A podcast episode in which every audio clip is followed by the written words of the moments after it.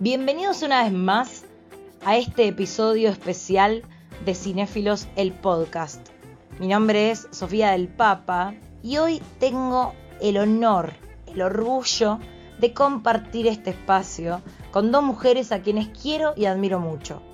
Por un lado, la tenemos a Paz Varales, una de las alma mater de cinéfilos, además de ser una férrea defensora del cine nacional. Por otro lado, la tenemos a Fabiana Solano, socióloga, fanática de Harry Potter, y además de considerarse cinéfila, se podría también detectar como una melómana profesa. El motivo que hoy a todas nos reúne es nada más y nada menos que para hablar de la saga completa de Toy Story. Así que bien, chicas, ¿cómo andan? Bien, Sofi, gracias por tu presentación, sobre todo te faltó decir que vimos esta hermosa película juntas. Es verdad, la vimos juntas, pero la última parte, la cuarta entrega también bastante polémica, ¿no? Vapuleada, pero ya lo vamos a hablar más adelante. Yo te presentaría como la que lloró en el subte después, después de ver Toy Story 4 desde Abasto hasta Lem. Es verdad, lloramos, disculpame. Y aparte revelamos todo el contenido de la película con gente y menores dando vueltas. Ah, hicieron spoiler en el medio del transporte público. No, no, a full hicimos toda esa movida. La gente nos miraba como diciendo, estas chicas, ¿qué edad tienen? 12. No. El spoiler de la B. Si estás escuchando esto y viajaste ese día en el subte, te pedimos mil disculpas y te dedicamos este podcast con mucho cariño.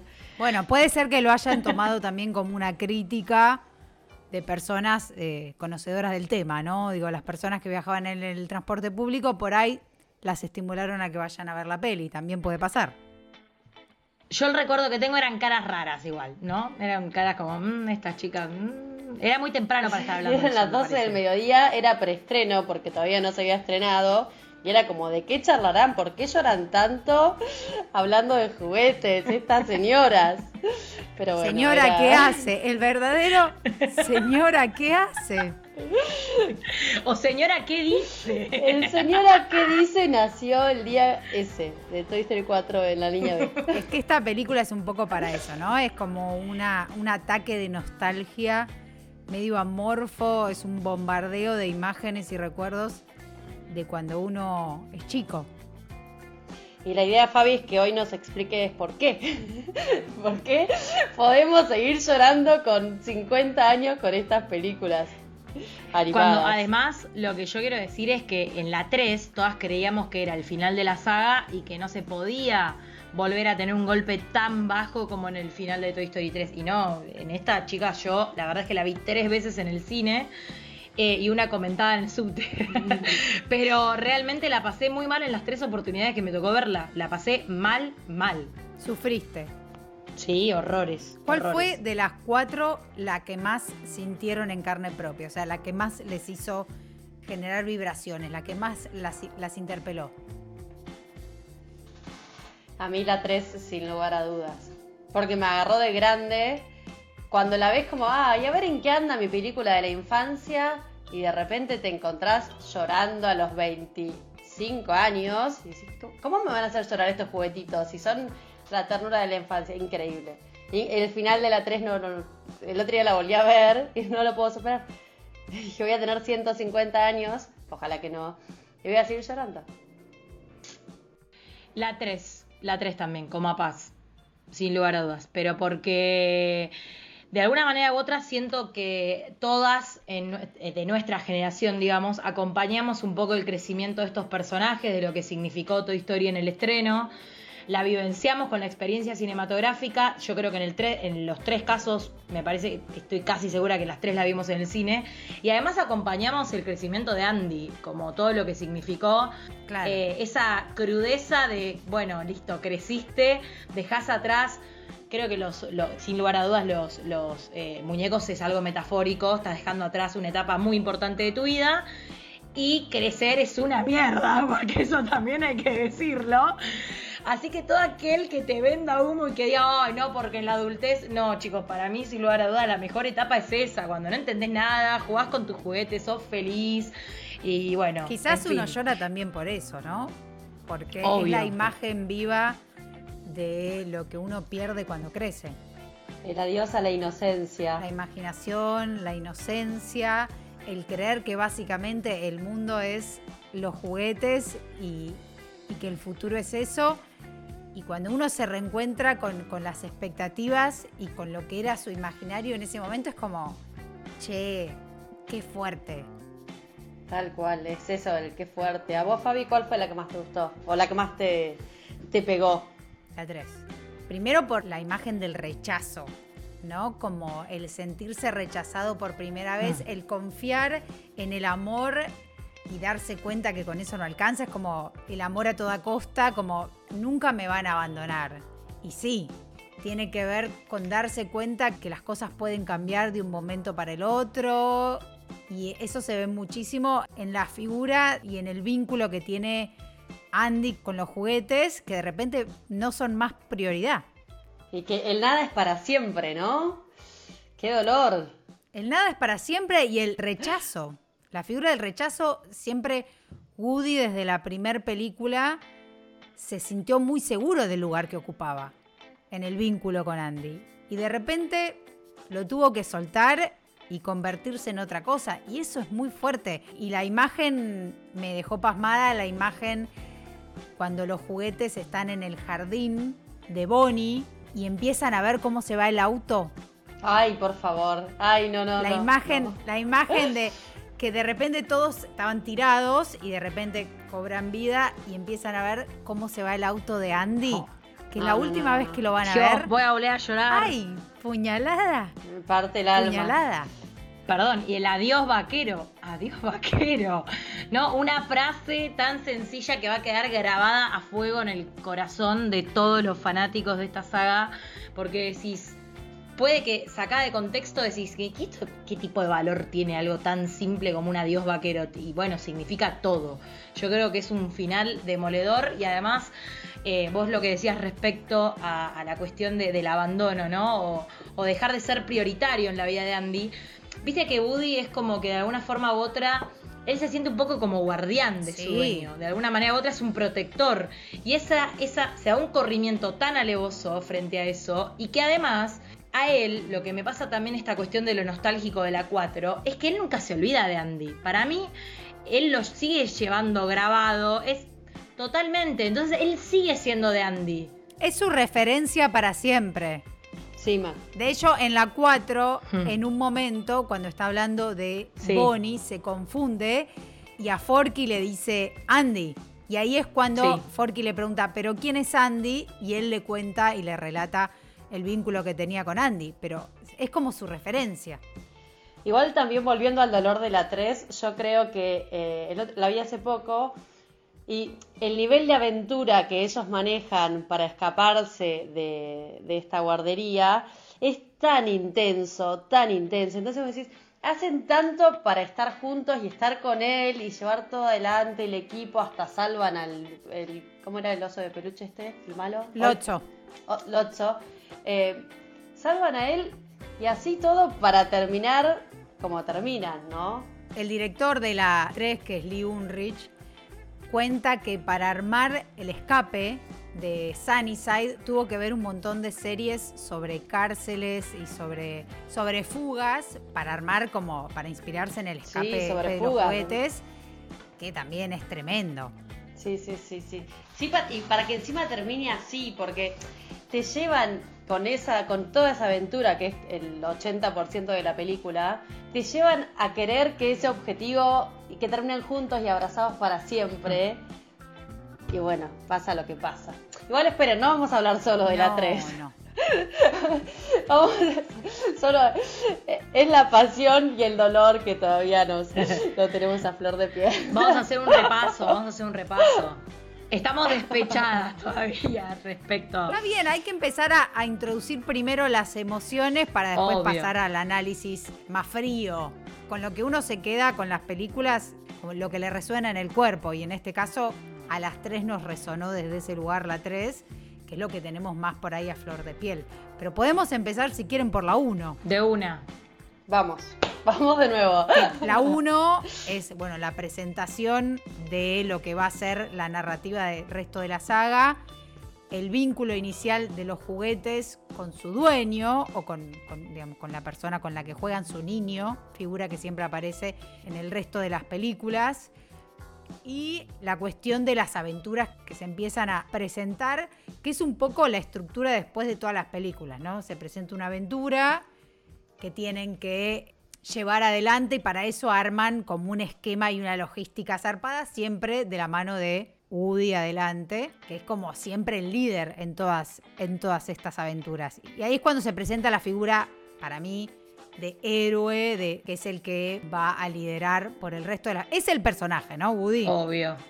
Para, ese es el líder, para mí es el protagonista. Sí, lo es, lo es. Y se va notando, creo yo también, eh, a medida que van corriendo el resto de las películas, porque en la primera viste que estaba un poco más como peleado esta cuestión de la, del protagónico o del lugar que le robaba, el espacio que le robaba eh, la llegada de Buzz Lightyear. Pero después se va notando, viste, que Buzz va perdiendo un poco, ¿no? Como pasó de ser un personaje en el cual parecía que podía llegar a ponerse más o menos a la altura de Woody a ser algo más secundario, ridiculizado en muchos casos, como que tiene los gags graciosos, toma la iniciativa, porque yo creo que toma mucho de lo que es la actitud de Woody, eh, aprende mucho de él, ¿no?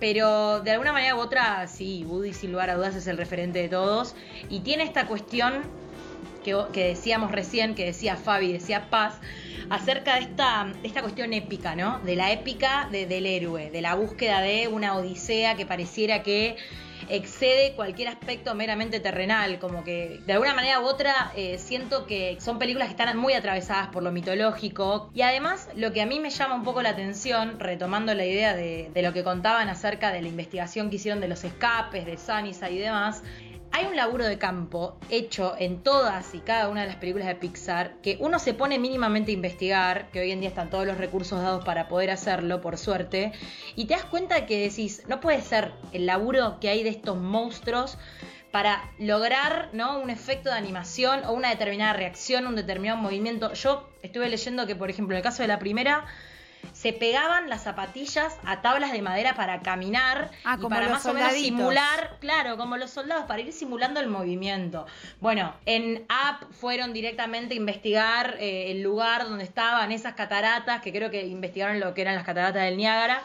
Bueno, y así es con todo, es como un laburo tan puntilloso, tan, tan obsesivo, que creo que también da cuenta de cuáles son los orígenes de Pixar de un grupo de soñadores que querían definitivamente realizar la primer película animada con efectos digitales, que marcó un antes y un después dentro de lo que es la historia del cine. Y que detrás de todo esto sigue estando ese grupo primigenio de soñadores que apuesta por todo y por sobre todas las cosas a un laburo en equipo también, ¿no? Porque no hay como una cara visible de todo esto. Es, son un, es un grupo que representa una sola idiosincrasia respecto a lo cinematográfico. Sí, de hecho, en un behind the scene o un making of, cuentan, eh, sobre todo el, director Lasseter y el resto del equipo, que mientras hacían la película con Disney, tuvieron que presentar varios como bocetos o proyecciones iniciales y desde Disney le hacían devoluciones, pero que terminaban como modificando la idea original que tenían. Y recién pudieron llegar al modelo que inspiró lo que fue la película, la película final cuando se separaron de, ese, ese modelo de éxito estandarizado y se acercaron más a lo que ellos querían. Y que recién ahí fue que dijeron, esta es la película que queremos hacer, ¿no? Cuando confiaron más en su instinto y en su conocimiento y en el guion que habían hecho como equipo, dejando de lado un poco eh, las ideas preformateadas que Disney les vendía. Es que en realidad un poco el objetivo de ellos era precisamente no hacer ni una película musical ni un cuentito de hadas. Y de hecho, creo que el protagonista quería que sean un muñeco ventrílocuo y de Disney le dijeron rotundo no, porque no, mira, esto es una imagen muy perversa para un público infantil. el tema es que lo que Pixar quería vender en ese momento y lo que nos sigue vendiendo ahora es que son películas que no abarcan únicamente a un público infantil. Tienen ciertos planteos existenciales y ciertas temáticas que por supuesto exceden al conocimiento de alguien que es menor y que le falta salir al mundo y vivir. Entonces, yo creo que son películas para adultos con la excusa de que están dedicadas a un público de menores. Totalmente. El otro día le preguntaba a Sofi, ¿cómo haces? Imagínate que con los años que tiene la saga, vos podés haber visto eh, la 1 cuando tenías 5 o 6 años y a los 25 ver la 3 y capaz que tenías una hija, dos, un sobrino. Llevas al cine a alguien pensando que vas a ver una película animada y te encontrás vos llorando como un boludón de 25 años. Es una locura. Es una locura. Está hecha para grandes con la excusa, tal Para cual. mí la puede ver un chico perfectamente, pero porque es un relato muy fácil de seguir. Digo, la cuestión de, de las imágenes. Pero en términos de emociones que genera en un público más grande, son emociones que para mí un chico no puede lidiar. En principio, esto que hablábamos de la nostalgia, del desapego, Obvio. Del crecimiento, creo que si la ve un chico todavía, digo, no le pega desde ese lugar. Como que funciona en los dos casos, se puede compartir, pero lo que genera en el público adulto no es lo mismo No. que lo que genera en un chico. No, después se ve nenitos, yo a ver la 4, después de haberla visto con Sofía, haberla visto sola, la, eh, llevé a mis sobrinos, tercera vez dije, ya está, no voy a llorar más. Y los nenes se quedan con la aventura, con, con Forky, con la diversión, la gracia. Claro. Y la tía boludona secándose las lágrimas a escondidas, claramente. Eso te va pegando de grande porque también son las emociones de una peli que vos viste con las sensaciones de los nenes. Yo la vi a los 6, 7 años a la 1. Entonces es como los dibujitos que me hagan ternura, pero mirá cómo me agarran cuando soy, comillas, adulta. En la 1, ¿con qué se quedaron? Creo que con lo que se quedan los nenes ahora cuando ven la 4. Yo digo, obviamente la volví a ver de grande, pero cuando vi la 3, trataba de acordarme por qué me pegó tanto, qué me acuerdo de la 1, y para mí me acordaba de los, ju- los juguetitos tienen vida, qué loco, siempre me pregunté si los qué hacían los juguetes cuando yo no estoy. Es que de alguna manera creo que todas teorizamos acerca de si nuestros muñecos podían llegar a tener algún tipo de vida paralela. Creo que eso lo instaura Chucky igual, ¿no? Pero Chucky de lo malo, de lo negativo. Eh, pero me parece que en Toy Story, bueno, en mi caso tenía 7 años cuando se estrenó, se estrenó en 95, y mm, me pasó que recuerdo que me llamaba poderosamente la atención en la cuestión de las imágenes, porque uno al estar nutrido o a estar atravesado por lo que es eh, la industria cinematográfica de Disney, de alguna manera u otra tenés otra concepción acerca, no tanto de la narrativa, porque yo creo que la narrativa, como vos decías, Fabi, es bastante lineal y bastante simple de seguir, pero... Y repetitiva. Claro, exacto. Pero está el tema de este de que, de que me llamaba mucho la atención eh, la imagen, ¿no? Como algo muy novedoso en ese momento. Por supuesto que para los chicos de ahora esa percepción no la van a tener porque ya vieron 250 millones de películas que después de Toy Story se hicieron bajo ese formato. Me acuerdo que me causaba mucha impresión la relación que tenía Sid con sus muñecos, estos muñecos mutilados e hibridados de distintas Mm, partes.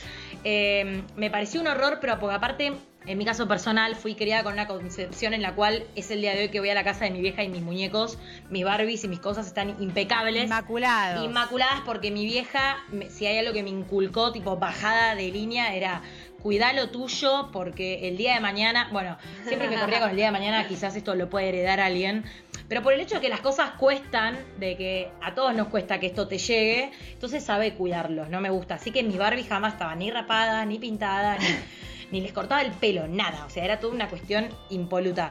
Entonces tengo una relación muy cercana a mis cosas de la infancia. No me gusta regalarlas, nunca me gustó. Si en algún momento lo hice fue por una cuestión de fuerza mayor.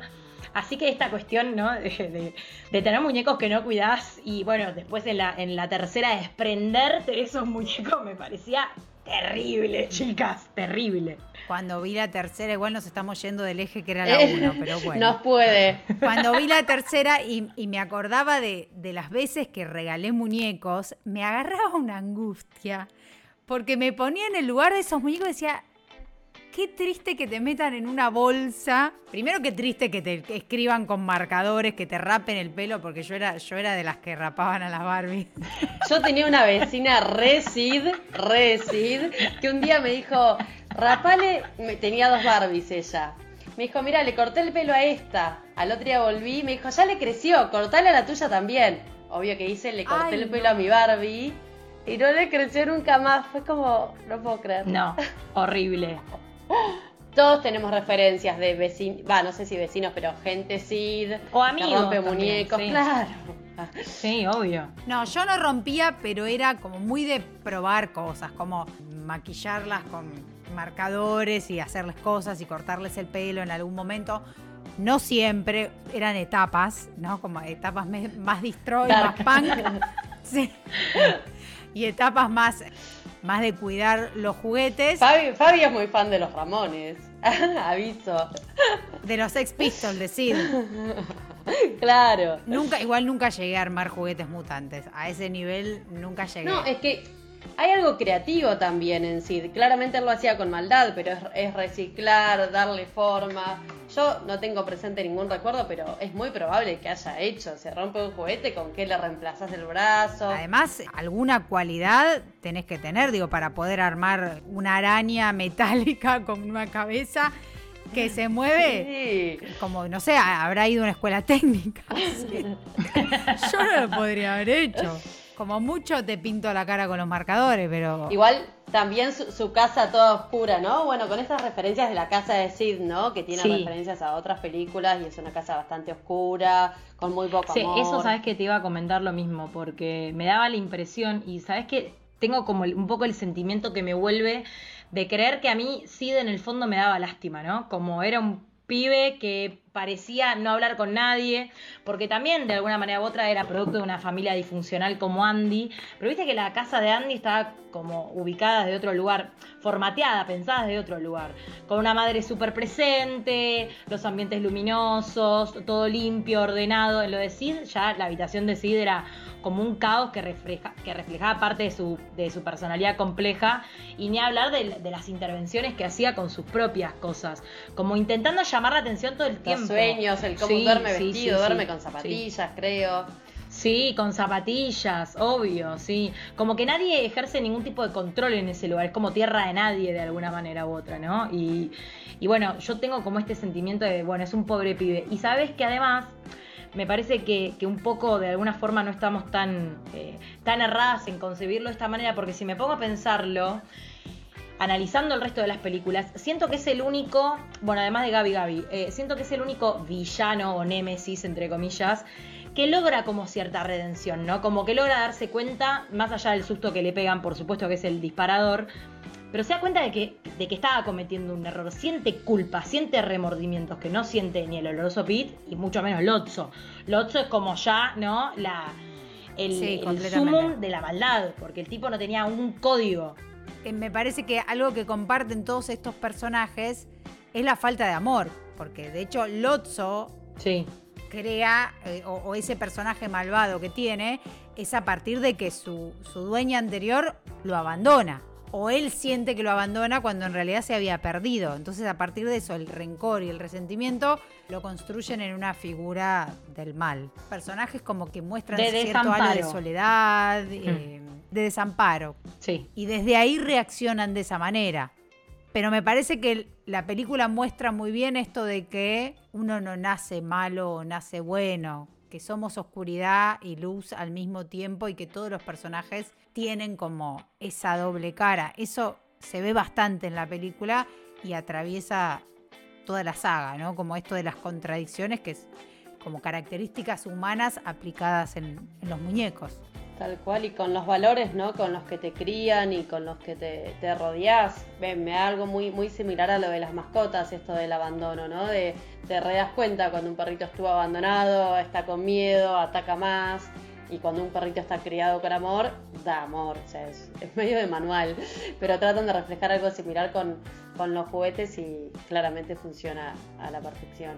A mí algo que me quedó mucho de la 1 es el vínculo inicial que tenía Woody con vos, que lo veía como una amenaza, y cómo se terminó construyendo en casi un par y un complemento perfecto para el lugar que él ocupaba, en términos de lo colectivo.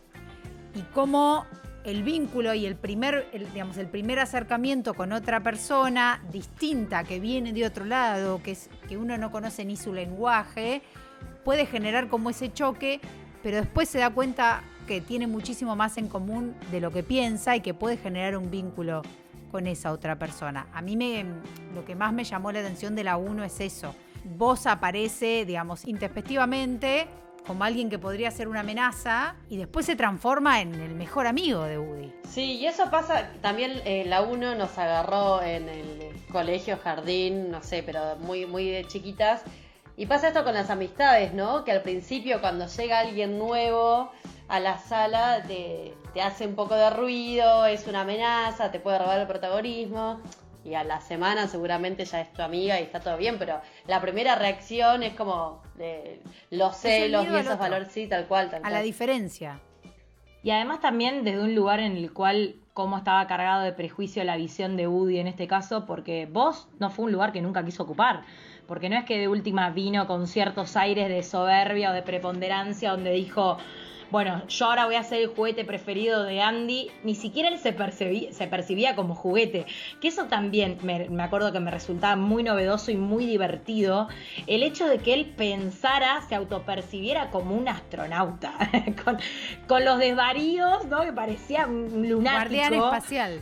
Claro, y que de alguna forma u otra, en esa diferencia de, de objetivos y hasta de lenguaje propio, porque él hablaba como un astronauta y Woody no podía hacerle entender que él era un juguete, como toda esta cuestión de lo existencial en la cual me acuerdo que era muy fuerte la imagen donde él descubría en el televisor que estaba en cajas vendiéndose en una juguetería y que efectivamente todo lo que creyó hasta el momento se cayó, se rompió, ¿no? Y como un poco esa cuestión de decir, bueno, es una película para chicos, pero es re fuerte la imagen, porque acaba de, de descubrir que no era quien creía ser y se lanza casi por una ventana a la cual no alcanza.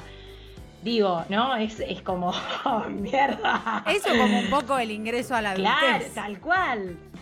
También la, la llegada de él fue como eh, la de un. Yo no, no tuve hermanos menores, pero es como, el- me imagino que debe ser la de un hermano menor que llega y, la primera reacción es. eh, me van a quitar el protagonismo, ese mini odio temporal que, que veo que agarra.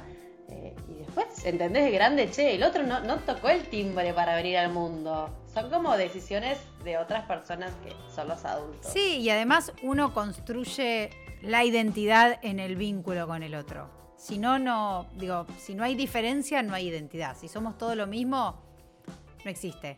Entonces, lo que viene a plantear Ahí salió la socióloga que habíamos prometido. A lo que viniste, apreté el botoncito de la sociología.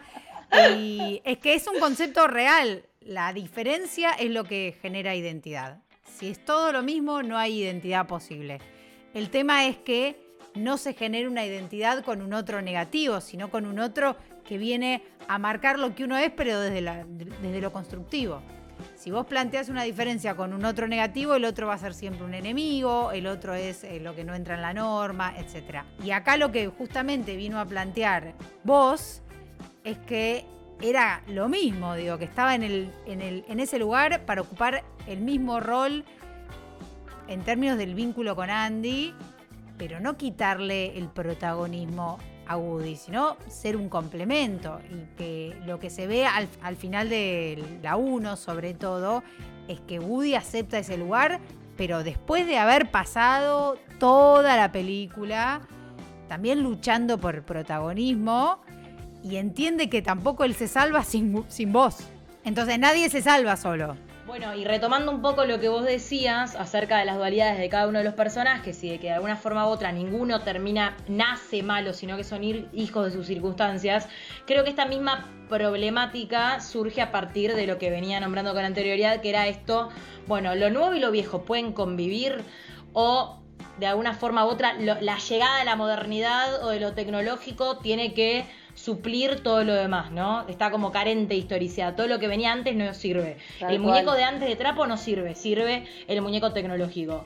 Qué sé yo. Pero no, bueno, creo que lo que nos demuestra Toy Story es que claramente pueden convivir y que pueden hacer un gran equipo. Sí, y que no necesariamente lo tecnológico, o lo digital o lo que trae la innovación es lo que genera el, el vínculo empático con, con un niño, sino que son las emociones lo que, lo que priman y es el poder de la imaginación, porque de hecho Andy lo que hace es conectar esos mundos y armar unas historias increíbles. En el inicio de la 3, esa historia que cuentan, la del tren, se juntan las astronautas, los marcianitos, nada, se hace ahí una cosa amorfa increíble que tiene que ver con esto, con la hibridación de la imaginación. Y que un chico no necesita más que eso, digo, por tener más botones o por tener un láser, no es que te van a querer más. En un momento de, de la 3 incluso, cara de papa en un momento, cara de papa se termina todo desarmado, salvando todo, convirtiéndose en una con una tortilla. Ah, esa parte es increíble. esa, parte es increíble. esa imagen espectacular. Y tenés al más tecnológico enterrado en un cajón, no puede hacer nada porque le sacaron un tornillo. Es como esa imagen que pasa en paralelo, me encanta y siento que representa eso. sí, y que la magia se da en la hibridación también, en las mixturas. Sí, tal cual. Tal Porque si no, eh, esto de, pasar de la etapa moderna a la posmoderna, por decirlo de alguna manera, que es también un poco la imagen de la, de, la familia moderna tradicional a la, a la nueva, a los nuevos tipos de familia, tiene que ver con eso, ¿no? Con la ruptura de mandatos que no necesariamente son así, que no son reales, sino que hay otras formas de ser, otras formas de habitar que también son válidas. Eso también se ve, por ejemplo, en las publicidades, cuando se ve la publicidad de Woody, la publicidad de voz y cómo van cambiando los, los relatos que se construyen sobre los personajes. Esto también marca los, digamos, los, modelos culturales eh, en los cuales surgieron, porque si no me equivoco, Woody es de los 50, los 60, es un muñeco que también refleja mucho la idea del western, ¿no? Digo, de, principio de siglo. Tal cual, un vaquero. Eh, la figura heroica del que va a caballo. Y vos tiene que ver mucho más con el, cambio de, siglo, con el cambio de milenio. Y quizás no sea parte también del mensaje que ellos como, como entidad quisieron transmitir, porque digo, Pixar tuvo, la tuvo que remar desde creo que finales de los 70 para ser quienes hoy en día son, porque nadie quería eh, de alguna manera u otra comprar parte de esta idea de este proyecto de llevar a cabo películas animadas bajo un formato digital, porque estaban todos acostumbrados a lo que tenía que ver con otro estilo de animación. Y creo que un poco también está representando los valores o las ideas de estos hombres que vinieron con algo totalmente novedoso eh, y de alguna forma u otra vanguardista y que, bueno, ¿no? Se, cruzaron con varios inconvenientes a mitad de camino hasta llegar hasta donde llegaron. No sé, de alguna manera u otra creo que lograron también hibridar ambos conceptos, porque además, si bien Toy Story tuvo lo novedoso dentro de lo que tiene que ver con los aspectos técnicos, sigue teniendo parte de lo que hablamos con anterioridad, que es un relato totalmente clásico, ¿no? Es un, relato muy lineal. No es que tiene grandes, eh, de alguna forma u otra, grandes narrativos, o grandes giros argumentales, claro, narrativos acerca de, de cómo se desarrolla una historia. Es una historia muy lineal. Pero bueno, y también, ¿sabes qué? Lo estaba pensando en base a lo que vos decías de los mandatos y demás, de que yo no sé si a ustedes les pasó, yo en ningún momento sentí algún tipo de extrañeza frente a la figura de que la familia de Andy también era disfuncional, porque estaba solamente la mamá y estaba la hermana. Nunca me pregunté por la existencia de un padre, como todas las preguntas por el padre llegaron después de grandes y en base también a la cantidad de teorías que hay acerca de quién era ¿no? Y de esa ausencia. Pero yo nunca recaí sobre la ausencia. O sea, yo me da cuenta, me hacía ruido la familia disfuncional de Sid, pero en base al comportamiento errático de Sid.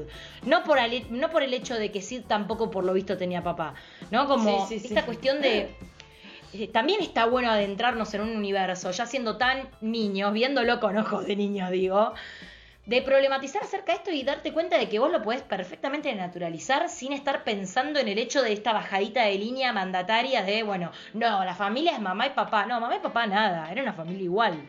No es revolucionaria porque en ese momento ya había un montón de estas cuestiones, pero sí, en términos de representaciones, es como muy fiel a la, a la época en que se fue construyendo. De hecho, por ejemplo, la Toy Story 4 tiene una figura de una mujer muchísimo más power, más poderosa y más al frente que lo que era en las anteriores. En, la 3 aparece la figura de Barbie. También una cuestión de revalorizar el, lugar, el lugar de, la mujer y justamente jugando con el estereotipo de Barbie, ¿no? Y cómo termina, y cómo termina siendo otra cosa de lo que pensábamos que inicialmente era, pero la 4 sobre todo, haciéndole un guiño a la actualidad y a la reivindicación de, la figura de la mujer independiente, de la mujer que no necesita sentar, sentar eh, pie en ningún lado y se sostiene por sí misma.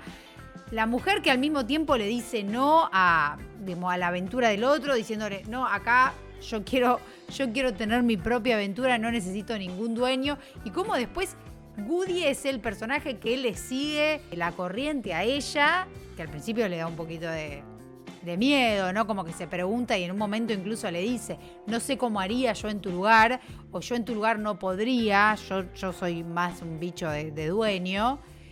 Y ella le dice, como es un mundo por delante, y eso también le hace un guiño a la época. Entonces, la 1, la 2, la 3 y la Mm. 4 tienen una evolución en ese sentido, una evolución histórica. Hace, me parece, una lectura muy afortunada, incorporando las demandas sociales, digo, y, y lo que está pasando afuera. Incluso siendo casi todos hombres, me parece, los, los directores. Sí, y cómo podés marcar tanto con, con una película, con, con una saga y venir cada 10 años leyendo lo que está pasando en el mundo y traerlo, traerlo y traerlo a nenes nuevos, porque hay nenes que empiezan, se suman a la saga desde la Claro. 4. Yo, por ejemplo, cuando vi la 1, en ningún momento me pregunté por qué no hay una mujer que ocupe un rol protagónico acá. ¿Por qué eh, Andy es, es un chico? ¿Por qué Woody es un chico? ¿Por qué vos es un chico? Digo, nunca me lo pregunté. Me lo pregunté creo que en la, recién en, bueno, en la 2 que aparece Jessie, pero desde un lugar casi como de hermana menor, una cosa medio, medio infantil, es Sí. un rol muy, medio ingenuo el que ocupa. También, obvio, ella se, planta y todo, pero no llega a equiparar o a ser incluso una referencia para Woody. Y en la 4 es Woody el que se baja y la ve a Bo, a Betty, como la persona a seguir.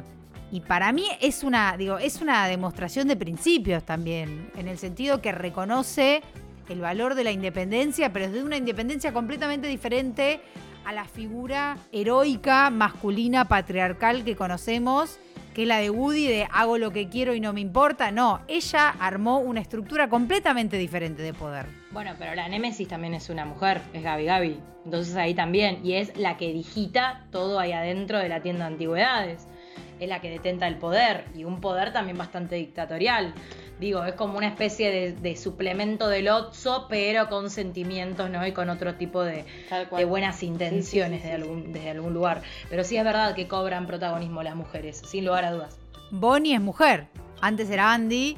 Claro, más allá de que sea mala, es como que empiezan a aparecer y a ganar tiempo en pantalla, que, que no es menor. Igual Bonnie, no sé si ustedes estuvieron leyendo algo, pero Bonnie está, es como bastante un personaje odiado dentro, dentro de Toy Story. Yo igual confieso que no la quiero mucho a Bonnie. La verdad es que no, no es mi Sí, preferida. la odian. Siento que nada le termina de importar demasiado. No tiene esa conexión con sus juguetes. Muy que la que tiene- Claro, bueno, pero ahí pasa, pasa por una cuestión generacional, seguro. Porque yo también hoy veo a los pibes, ¿no? No todos tenemos sobrinos o hermanos o hijos de nuestras amigas y demás que vos no ves ese nivel de conexión que tienen con los juguetes como por ejemplo teníamos nosotras con algún juguete en particular o con varios. Son desechables de alguna forma u otra. Hoy en día están y si no están y ya fue. Se prenden a los dispositivos, que los dispositivos estamos obligados a renovarlos cada dos años, máximo cinco, no sé. Es tremendo, no tienen este- esta cosa apego que tienen, que tenemos los millennials o generaciones anteriores. ¿Tenían un juguete favorito en la infancia? Si tienen que acordarse de uno o nombrar uno en particular. Sí, la pregunta es si la tenemos. Y, y yo la tengo acá en mi casa, hace 10 años que vivo sola en otra ciudad y la Yo tengo también acá. la tengo acá. Tenía de, chi- de pequeña una Barbie que era la Barbie Sisi, porque no me pregunten por qué yo tenía fascinación por la historia de Sisi la emperatriz. Entonces me compré esa Barbie que fue toda una cuestión también, una odisea conseguirla. La amaba, la amaba. Aparte porque sentía que me representaba de algún lugar, no por una cuestión del cuerpo, bueno, sí, también tenía que ver con el cuerpo, porque era la única Barbie que tenía el pelo largo, marrón, como yo, era castaña, y tenía ojos oscuros. O sea, no era rubia de ojos claros. Entonces a mí de alguna Claro. forma u otra había una cuestión ahí autorreferencial. De identidad, Ah, tal de cual. Y la amaba, la amaba. Y la amaba. Y cuando era más chiquita, una Barbie de Blancanieves que mi hermano le arrancó la cabeza. Yo me dieron ganas de arrancarle la cabeza del chica. Sí, así que quedó ahí medio, medio pobrecita. Con una discapacidad. Quedó rara. Bien. Pasa es que no- nosotras estamos educadas con el chip cuidarlo hasta último momento y nos duele soltar, nos duele soltar. A los nuevos que, que aman el celular. Somos, sí, somos una generación más apegada. Pero nos duele soltar sagas, chicas, no nos va a doler soltar juguetes. O sea, ¿cuánto nos dolió soltar la saga de Toy Story? A vos, Faba, ¿cuánto nos dolió soltar la saga de Harry Potter? Ahí no me por metan. eso, por eso dije Faba. Yo igual no la suelto, ¿eh? Para mí se viene la 5. Para mí se viene la 5. No sé qué piensan Sí, ustedes. sí, para mí sí. En siete años, quizás. Sí, en mucho tiempo, pero va a venir la 5, sí. La 5 con los hijos de Andy. Es probable, sí. Es probable que haya un reencuentro ahí, ¿no? Tiene que haber, no me rompan el corazón, para mí tiene que haber. Ojalá, ojalá, estamos todos, sí, yo también meto mucha ficha a eso. Yo quiero hacer una pregunta. La 4, tambores. Eh, ¿La necesitábamos? O sea, bien visto desde el lado eh, generacional, sí, claramente, nos aportó un montón. Pero está también esta teoría de, che, con la 3 ya estaba. Y la 3 nos la vendieron como un final. Yo creo que hasta que no vi la 4 pensé que no la necesitaba.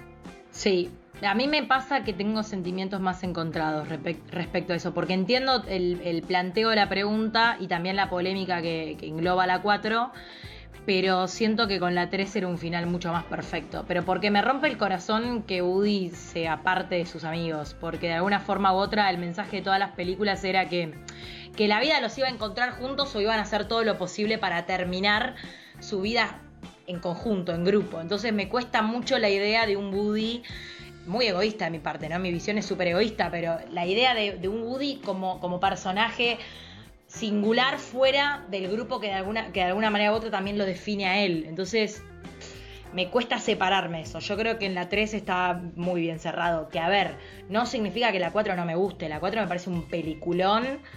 La gente que, que realmente le tira tanta tierra, no entiendo por qué, no puede ver quizás un poco más allá de esto. Pero bueno, en la 3 creo que hubiera estado bien también cerrarla. No sí, sé. para mí hubiese estado bien cerrar en la 3, pero bueno, coincido, claramente. La 4 está, está perfecta. Iría a ver una quinta, como que te genera ese, ese amor a la saga incondicional un poco. Creo que por la edad en la que me agarró, la 3 va a ser siempre la 3 para mí. Pero lo que van a hacer ellos va a ser increíble siempre. O sea, lo que hacen es increíble. El trabajo Sí. que se ve. Yo cada vez que veo una Toy Story y ahora que las veo de grande, veo trabajo, veo trabajo en equipo, veo dedicación, veo, veo amor al cine. eh, no, no, es, es, es amor puro. ¿Viste esos detalles que decís cómo hacen? El, otro día hablamos con vos, Fabi, del pingüinito. El pingüinito de las dos. Todos los soldaditos caminando. Siempre va a ser para mí eh, mi infancia y, y mi acompañamiento a, no sé, a los 50 estaré viendo las 7. Feliz, llorando, con carilinas. A lo largo de las películas Sí. fueron distintos los directores, sin embargo se conservó muchísimo como el espíritu. La, perdón, Obvio. la 1 y la 2 fue Lasseter, la 3 creo que fue Unkrich y la cuarta fue Josh Cooley. Se conserva como hay algo de identidad muy fuerte de las películas La esencia. que no se modifica a pesar de que cambie el director. Sí, como vos decís, se ve muchísimo la evolución, la cuestión de las imágenes. A mí me llamó muchísimo la atención la escena, creo que es la de la 3, que están en la bolsa de basura. Eh, La textura de la bolsa de basura Sí. es perfecta. La Sí. 4, la 4, el brillo de la porcelana de Betty. Era, vos lo podías tocar prácticamente. No, es increíble. Sí. La escena de las lámparas es completamente cinematográfica, digo, en el sentido del detalle. eh, la fotografía es perfecta. Hay algo que tiene que ver con conservar el detalle, pero también, digo, eh, evo- evolucionar también con los tiempos, porque no es lo mismo lo que podían hacer en la 1 que lo que pudieron hacer en la 4. No sé cómo será el cambio de tecnología, eso no lo tengo muy en claro. Digo, si es el mismo sistema, pero sí es interesante como para pensar la evolución de las películas, Sí. pero la cuestión de las texturas, en la última sobre todo, es espectacular. No sé si se acuerdan que en la cuarta, en la cuarta hay un gato que parece que es un gato real, pero que te quedas mirándolo detenidamente y decís, no, pará, esto es un gato, no, no, no está animado, es, es real. Para mí la 4 sí a nivel técnico es lo más alto que hicieron, pero bueno, también es un poco hija de los tiempos que corren, digo.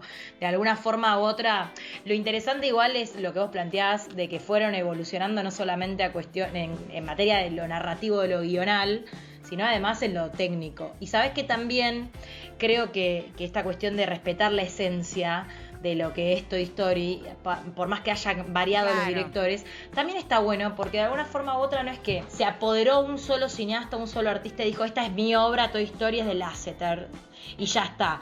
De alguna manera u otra también dio paso a otros jóvenes directores para que ocupen ese lugar y para que le den también una impronta propia, pero sin perder el sello de la esencia de lo que es Pixar o de lo que era la idea original de Toy Story. Entonces eso también es maravilloso porque habla de un trabajo, de una reciprocidad, de un feedback y de un trabajo en grupo que es totalmente dinámico y ayornado.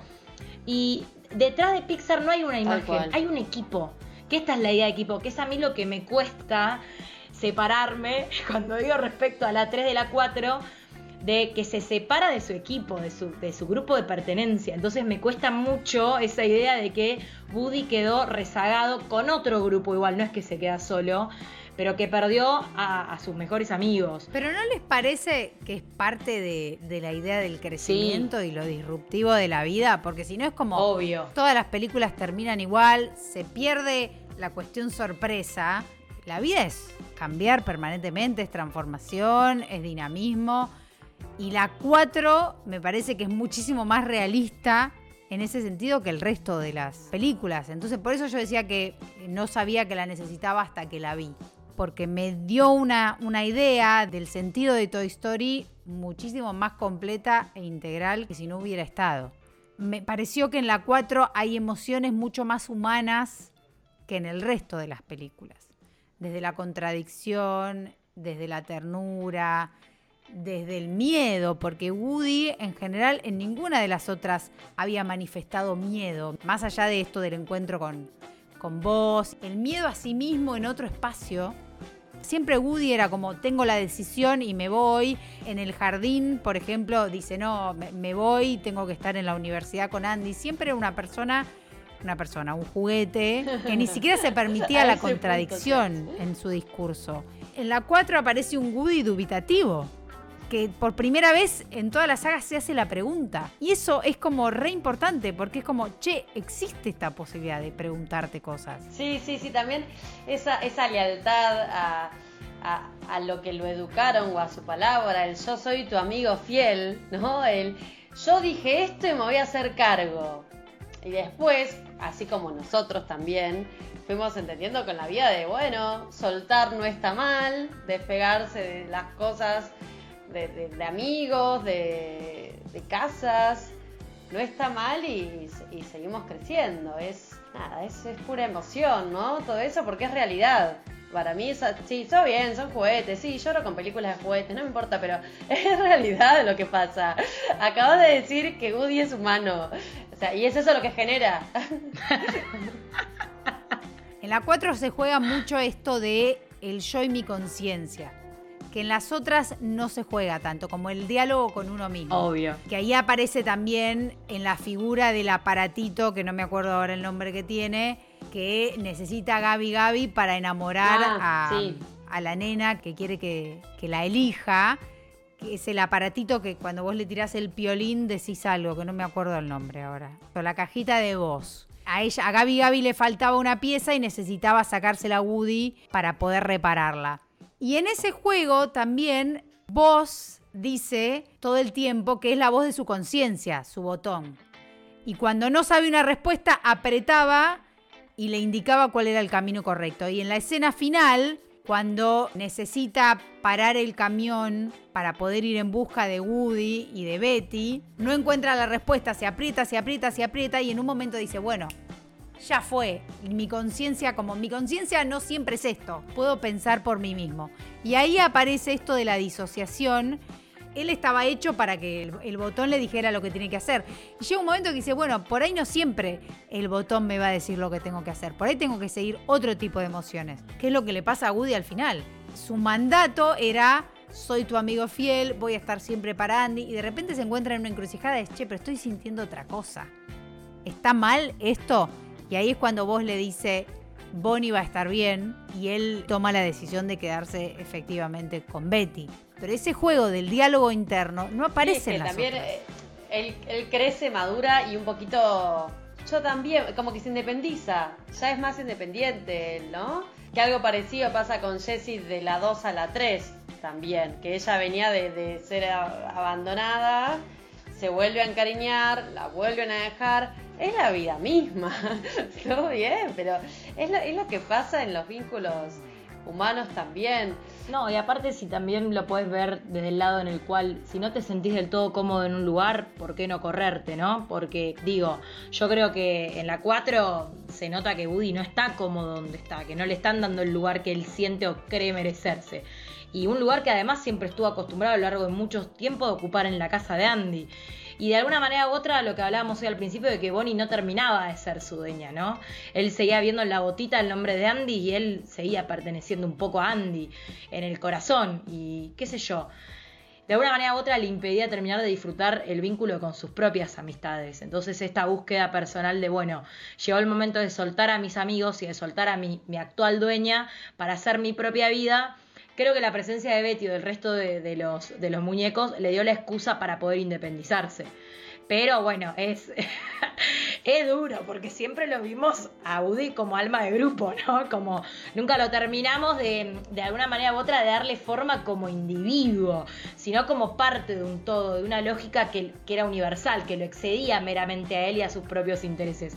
Porque de hecho cuando da en parte cuenta de todo esto, cuando intenta ser medianamente egoísta e inmortalizarse en la figura de un juguete de colección en un museo en Japón, Viene vos, que actúa ahí un poco como la voz de su conciencia de che, pero vos me enseñaste que un juguete está para que un niño lo ame, porque esa es nuestra primera y última Mm. función.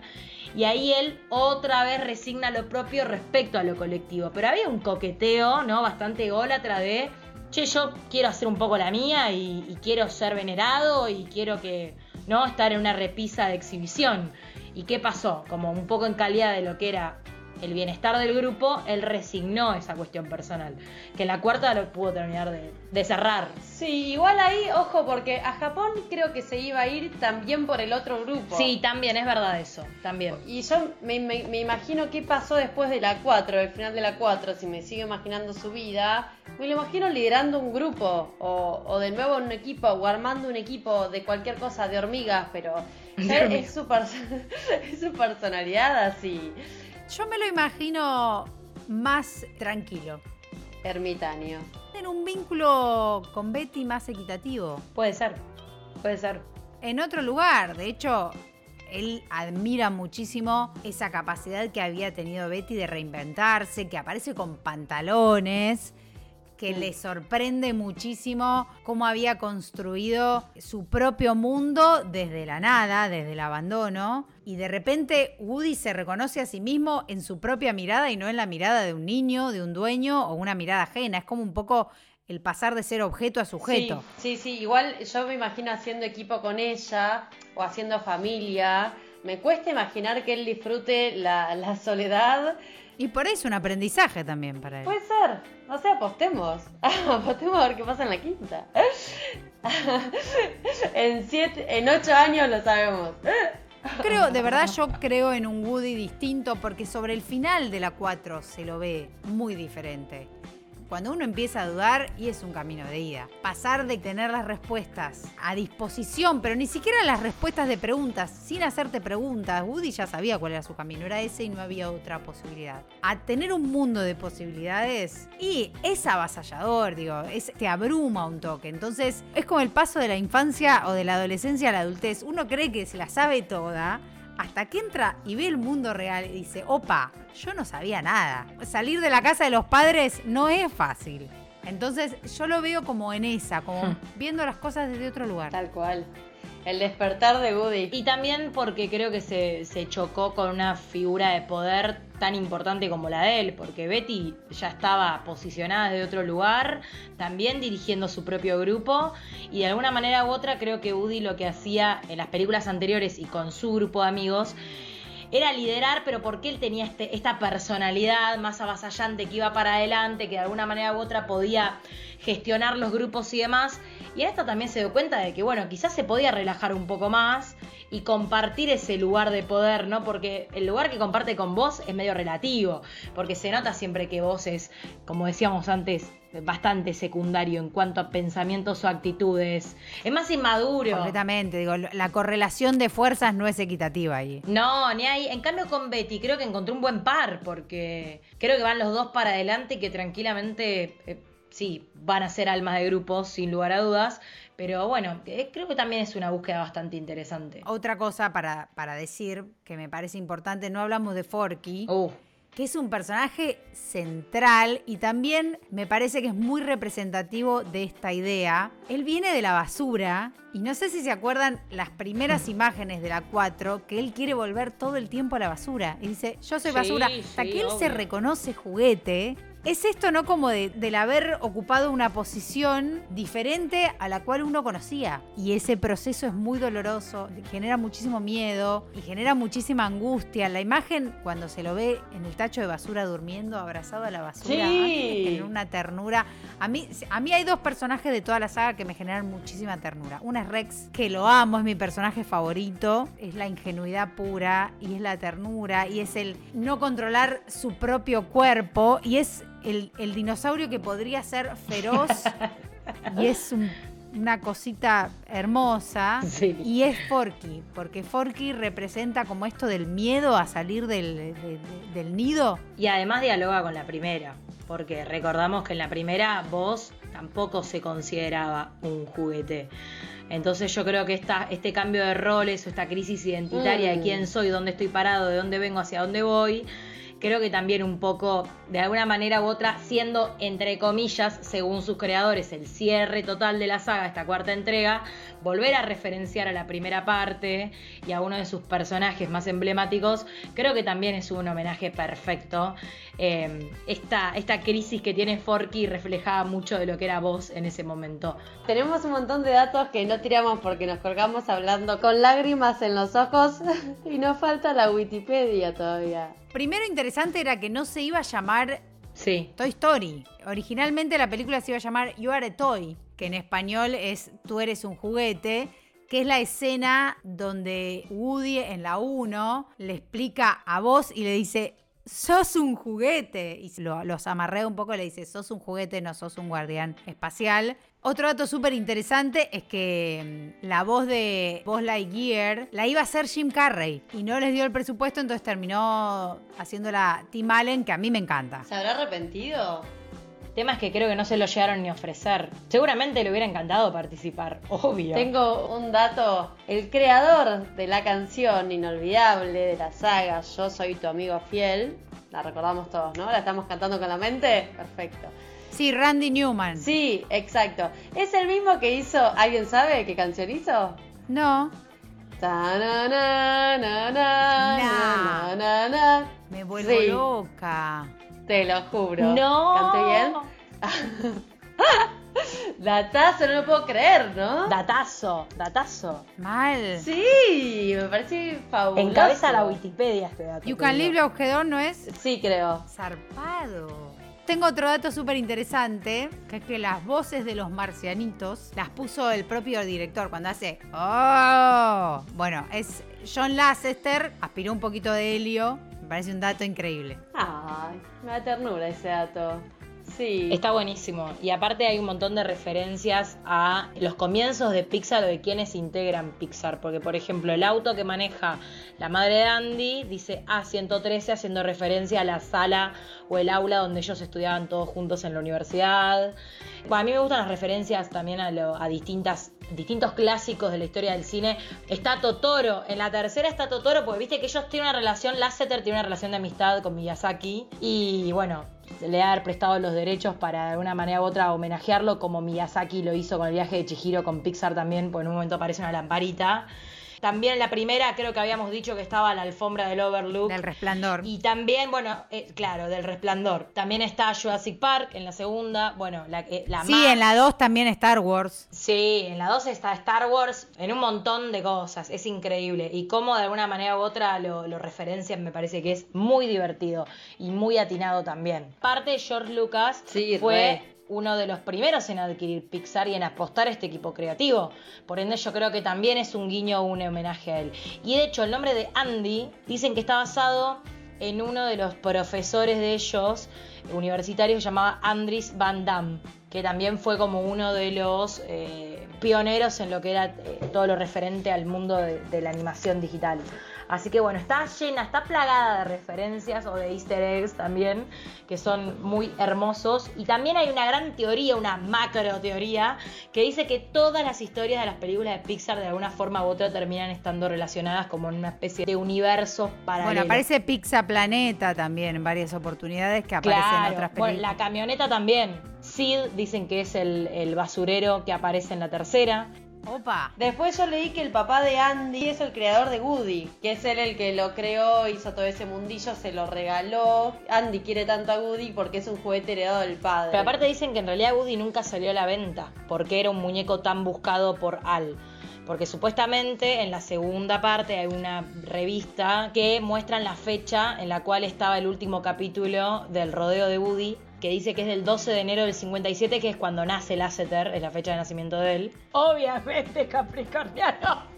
Por supuesto, no podía tener otro creador, obvio. Obvio que Woody era capricorniano. Yo lo dije. Que supuestamente, bueno, no salió nunca a la venta Woody. Dicen que es el único muñeco que había, entonces es una de las teorías de por eso era un bien tan preciado. Sin lugar a dudas, sin lugar a dudas. Igual creo que también es parte de, de generar este tipo de misterios dejarnos con estas preguntas abiertas a todos los espectadores y decir, bueno, no les estoy revelando esta información también por algo, así que pueden escarbar todo lo que quieran, que nunca se van a enterar. También hay algo hermoso que pasa, que es que normalmente cuando eh, hacen una saga, te dejan un poquito ahí un final abierto para la próxima. Toda historia me parece que es una que podría haber terminado en la 1, podría haber terminado en la 2, podría haber terminado definitivamente en la 3, podría haber terminado definitivamente en la 4 lo hacen como si fuera la última.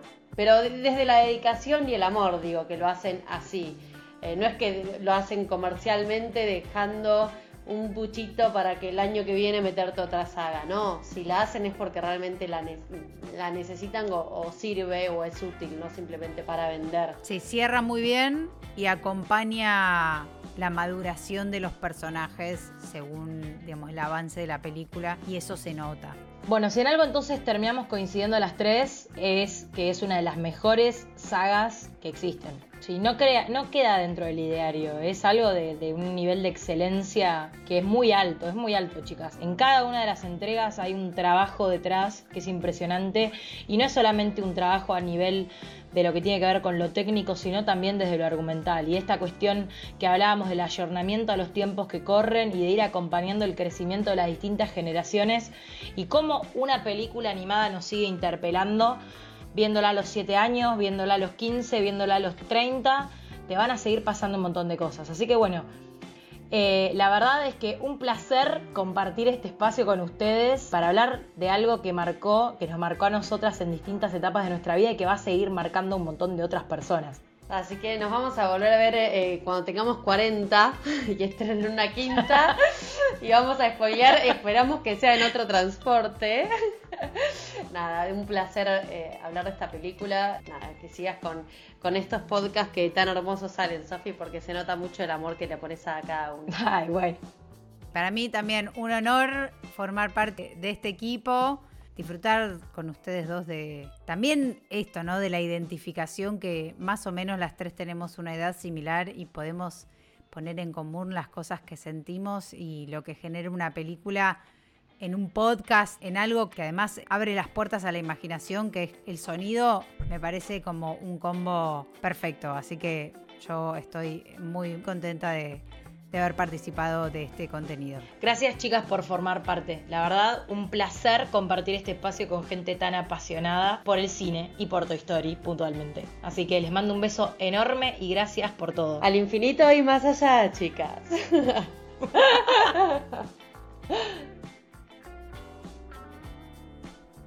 Grabando. Creo que, el planteamiento eh, donde... Me olvidé lo que iba a decir. me fui enredando y me olvidé, siempre me pasa lo mismo. Señor y señora, ¿cómo es? Sí, pero no es cara de papá. Ah, bueno. Para mí, de, de grande, Bonnie es, Bonnie es alta drogadicta. Yo tengo acá mis muñecos de Toy Story, pero ya me lo compré siendo una boluda grande, chicas. No, no, no era una nenita. El spoiler de la B. Si estás escuchando esto y viajaste ese día en el subte, te pedimos mil disculpas y te dedicamos este podcast con mucho cariño. El señor a qué dice nació el día ese de Toy Story 4 en la línea B. Todas terminando el podcast en, pelotas. Amo todo este debate que se arma en base a la figura de Woody.